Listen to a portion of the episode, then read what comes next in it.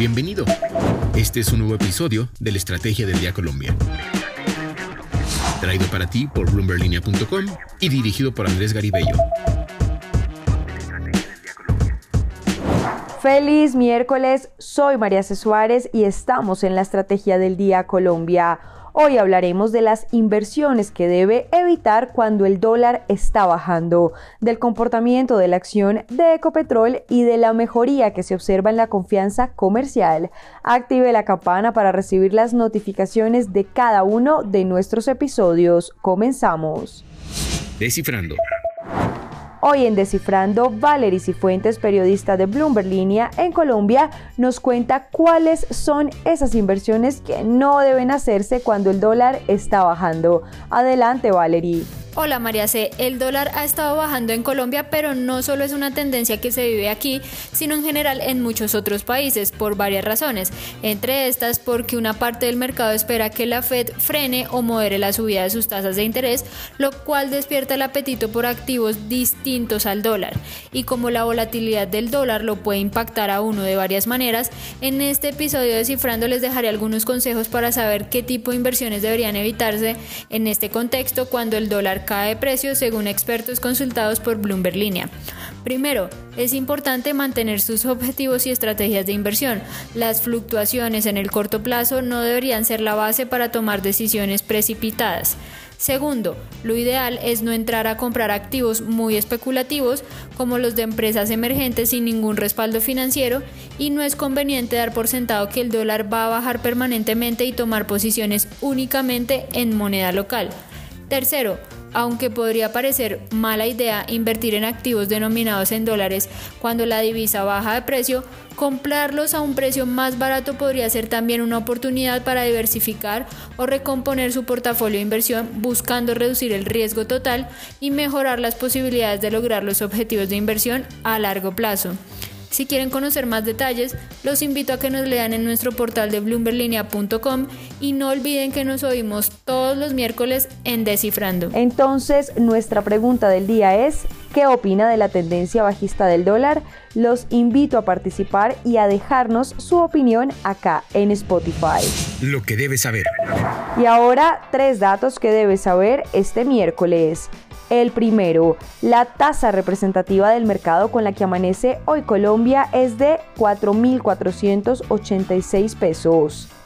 El segundo, la percepción favorable sobre la economía para el próximo semestre en Colombia llevó al índice de confianza comercial al 17,2%, lo que significó un aumento de 4,4 puntos porcentuales respecto a febrero cuando llegó este indicador a 12,7%.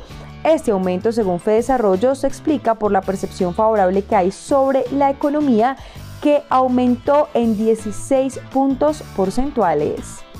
Y el tercero, se estima que en los últimos 12 meses a marzo se vendieron en Colombia menos de 200.000 viviendas nuevas, un 25,4% menos frente al periodo precedente. Esto según cifras de Coordenada Urbana, Sistema de Información Georreferenciada de Camacol, la Cámara Colombiana de la Construcción. Pues bien, de estas unidades vendidas, 142.950 fueron viviendas de interés social que también disminuyeron 25,4% en términos anuales. ¿De qué estamos hablando?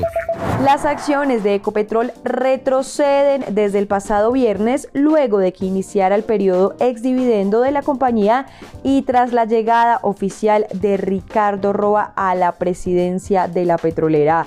Desde marzo 30, cuando se reunió la Asamblea General de Accionistas, está aprobado el pago de 593 pesos por cada acción.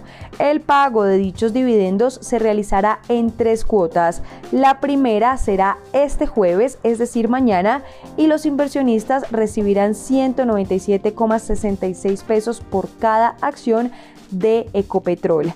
Dado que los accionistas que han adquirido los títulos de la empresa entre el viernes y este miércoles no tendrán derecho a recibir los dividendos decretados por la Asamblea, era previsible que los títulos perdieran terreno en el mercado de renta variable de la Bolsa de Valores de Colombia.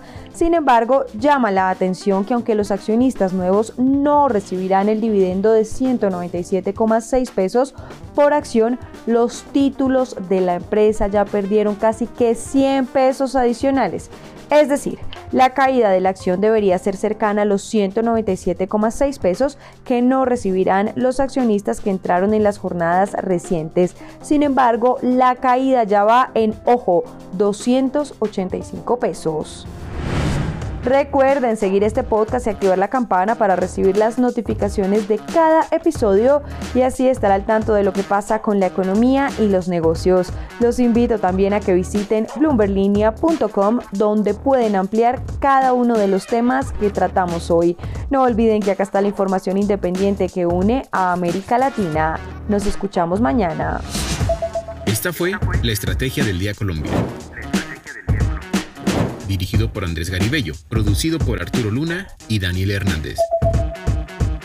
Que tengas buen día.